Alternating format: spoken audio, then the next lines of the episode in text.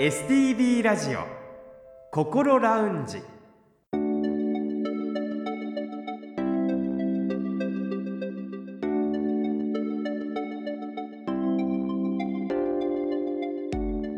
おはようございます。北本隆夫です。土曜日朝5時45分になりました。この時間はあなたの心にそっと寄り添う心ラウンジをお送りします。心の悩みは人それぞれですがそんな悩みを一人で抱えてしまってはいませんか？この番組ではそんなあなたのために未来に向かって前向きな一歩を踏み出せるような情報を時間の限りお届けしてまいります。今月2月はスタジオに精神保健福祉士の方をお招きして精神保健福祉士のお仕事についていろいろとお話を伺ってまいります。この後6時までぜひ心ラウンジにお付き合いください。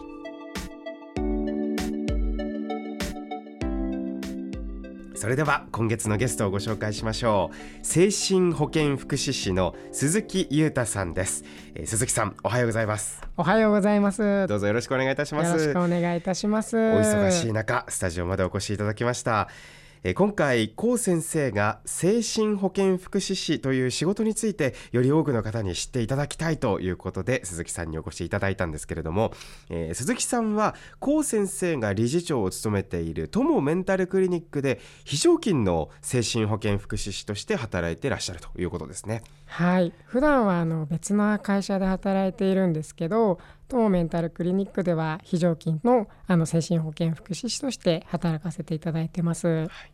あの友メンタルクリニックで働くようになった経緯っていうのはどういうものなんですか？そうですね。もともとあの、まあ、前に勤めてた精神科のクリニックで高先生と一緒に働かせていただいて、まあ、転職してからも時々こう連絡はさせていただいてたんですけどあの高先生の方から友メンタルクリニックで一緒にちょっと働いてみないかっていうお話がありまして働くことになりました。そうですか高先生のイメージとかってどんな感じですか？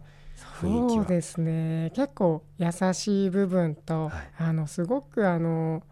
お医者さんではあるんですけど私たちみたいな精神保健福祉士の意見とかもすごい聞いてくれる先生でありがたいなと思っております。ではその精神保健福祉士という仕事について詳しく聞いていきたいと思いますそもそもどういうお仕事なんでしょうか？はいまず福祉士という国家資格は3つありまして1つが社会福祉士2つ目が介護福祉士そして3つ目が精神保健福祉士になるんですが精神保健福祉士は主に精神科医療機関や精神障害者社会福祉施設保健所精神保健福祉センター精神科デイケアなどで相談援助業務に当たっています。相談援助業務とは具体的にどういうことをするんでしょうか？はい、えーと、病院ですとか施設に入院入所されている方の退院後の在宅生活の支援ですとか、はい、えーと、家探しあるいは仕事を探すとか、うんうん、えー、公的な支援の制度などさまざまなこうサービスの紹介とかを行っております。うんだから本当にもう広い範囲で相談に乗ってくれる存在というそうですね。イメージですね。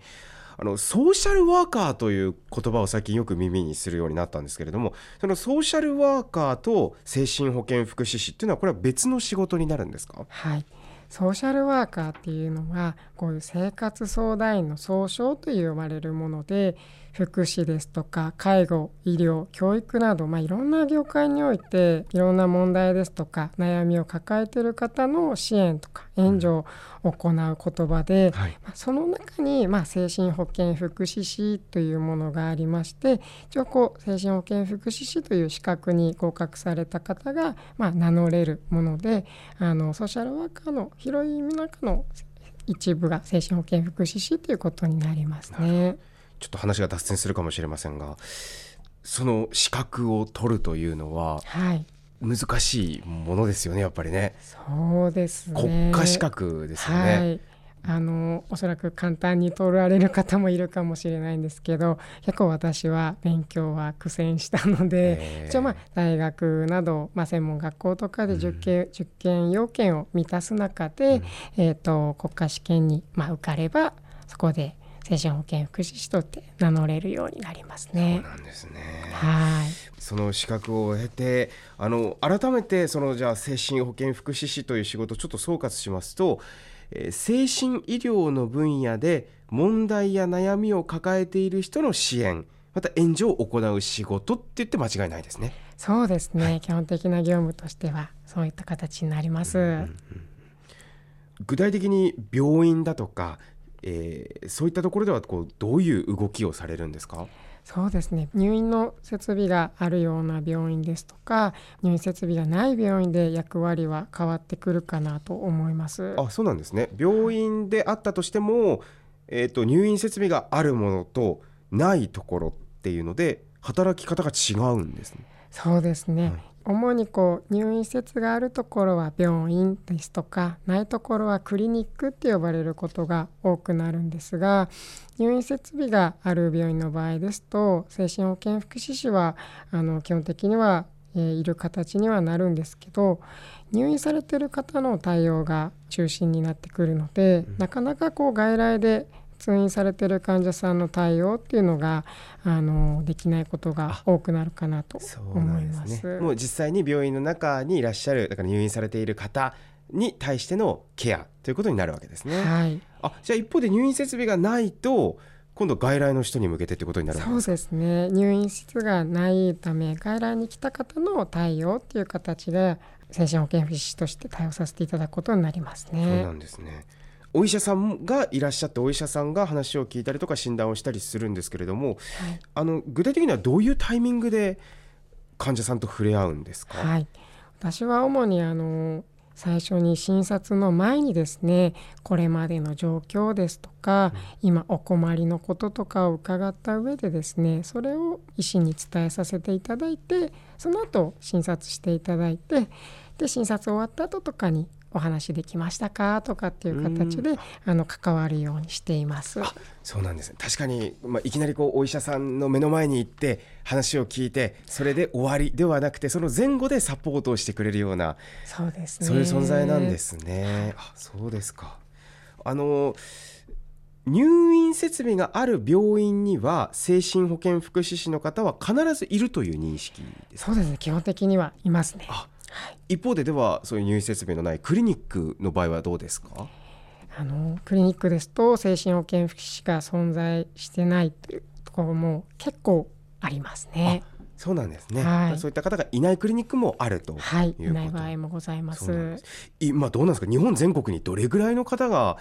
精神保健福祉士としていらっしゃるんでしょうかね？そうですね。北海道ですとあの一応資料とかで見ると、まあ、5,000人ぐらいがあのいるようで、えーと、その他にも社会福祉士が1万2,000人ぐらい介護福祉士が10万人という形で、まあ、介護福祉士に比べるとすごく少なくなってくるかなと思います。そうですか。介護福祉士の方10万人で精神保健福祉士の方5,000人弱、はい、これ20分の1ぐらい。そうなんです。どうですかこの人数は。そうですね。個人的にはちょっともう少し増えてほしいなっていうふうには思っていますね。これはどうですか？あの多分鈴木さんの、まあ、考えだと思いますけれどもなぜちょっと少ないというか他のものと比べたらっていう。そうですね、まあなぜ少ないというよりはもしかしたらどうしたら増えるかっていうことで見るとやっぱりなかなか今はこうさまざまなストレスとか悩みを抱えることが多くなるかなと思うのでそういった時にこう通院される方が多くいるかなと思うんですが通院すれば全て解決っていうことにならないこともあるのかなと思うので、まあ、今後のこう体調が良くなった後の生活の相談ですとかいろんな制度の仕組みっていうところで、うんうん、あの頼れる人がいるっていうことで患者さんの安心につながるのかなと思うので精神保健福祉がもう少しあの今後増えていくとあの安心できる方が増えるんじゃないかなと思います。そうですね共にね鈴木さんと一緒にねあの行動する方がどんどん増えていってほしいなというのは思いますね。はいあの鈴木さんご自身はどうしてこの精神保健福祉士になろうと思われたんですか、はいもともと私があの祖父とか祖母がすごい大好きで結構幼少期から高齢者の方のためのこう仕事がしたいなっていうふうに思っていたんですけど、うん、まあ、学生時代にあの現場実習みたいのがあるんですけどその時にたまたまあの精神疾患をお持ちの方と関わる機会がありまして、はい、なかなか高齢者の方だとこれからの支援って考えた時にちょっと当時の私は何をしていいかが分からなかったんですけど、うん、あの同じ世代の方とかであればあの今後のこといろいろ考えていけるのかなと思いましてチャレンジしたいと思いました。実際お仕事をされていていかがですか？そうですね。本当にさまざまな方と関わることができてどんどんこう体調が良くなって笑顔がたくさん見られて嬉しいなと思うこともあればなかなかこう体調が改善しなかったりうまく関われないことでこう悔しい思いとか力不足だなと思うこともあるので本当にこの仕事はま何年経っても日々勉強なのかなって思います。あの一人一人こう関わる方だとかあの出会う場所とかシチュエーションによってやっぱり対応の仕方ってもう星の数ほどありますよね。そうですね本当に同じ障害名であっても人それぞれの状況が全く違うので、同じ A ってことを言ってもこう伝わり方が変わったりもするのですごく日々伝え方ですとかどういうふうに関わるっていうのは悩んだりしますね。あの大切なことを聞いていなかったんですがこの鈴木さんは精神保健福祉士としてこう仕事をされてどれぐらい経つんですか？今1 3 4年ぐらいにはもうなっているかなと思います。どうなんですか？それは慣れたと感じますか？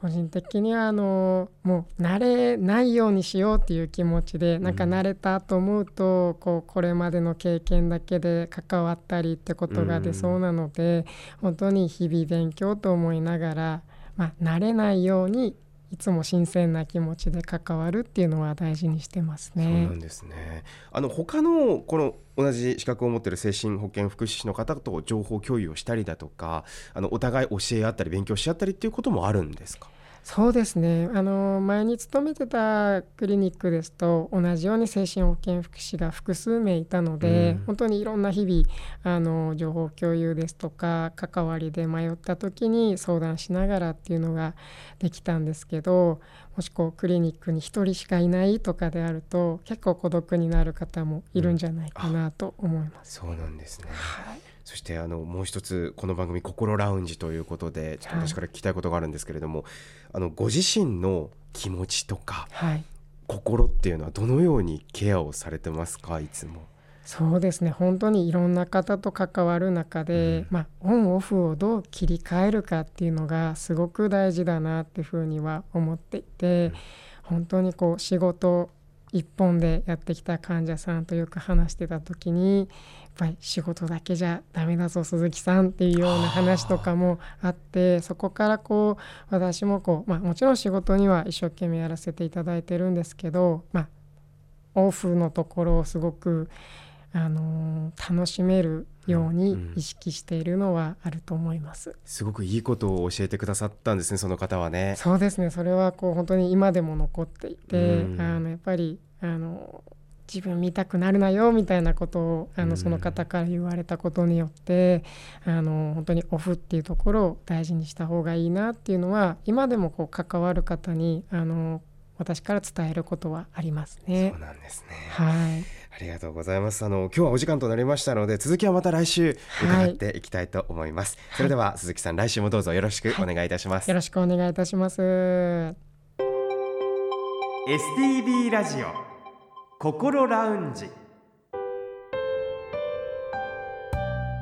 STV ラジオ心ラウンジ。今回は精神保健福祉士でいらっしゃいます鈴木裕太さんにご出演いただきお話を伺いました。精神保健福祉士のお仕事お医者さんと患者さんの間に立つとっても大切な存在なんだと分かりました。来週も鈴木さんにご出演いただきますのでぜひお聞きください。